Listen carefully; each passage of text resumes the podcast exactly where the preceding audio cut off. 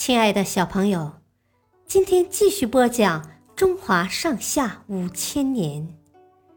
今天的故事是穆王西征。周康王死后，他的儿子姬虾继位，史称周昭王。周昭王死后，他的儿子姬满继承王位。这就是周穆王。当时，随着政治中心的东移，周朝对于镐京以西、以北的地区顾及较少，因此当地的犬戎部落借机发展，势力不断壮大，逐渐威胁到了周王朝的安全。为了征服犬戎，重塑周王朝的威信。周穆王决定亲率大军征伐犬戎，用武力使他们臣服。听说穆王要西征，寨公谋父劝谏道：“大王不能去攻打犬戎啊！先王告诫我们要以德义服人，而不是以暴力制服人。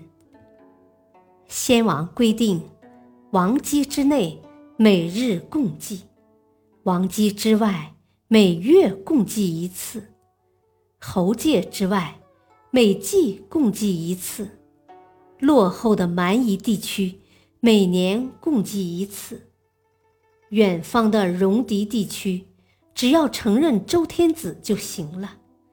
现在犬戎不仅承认周朝，有时还会献上一些土产。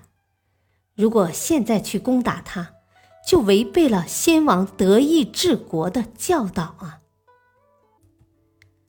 可是穆王根本听不进寨公的劝告，执意发兵攻打犬戎。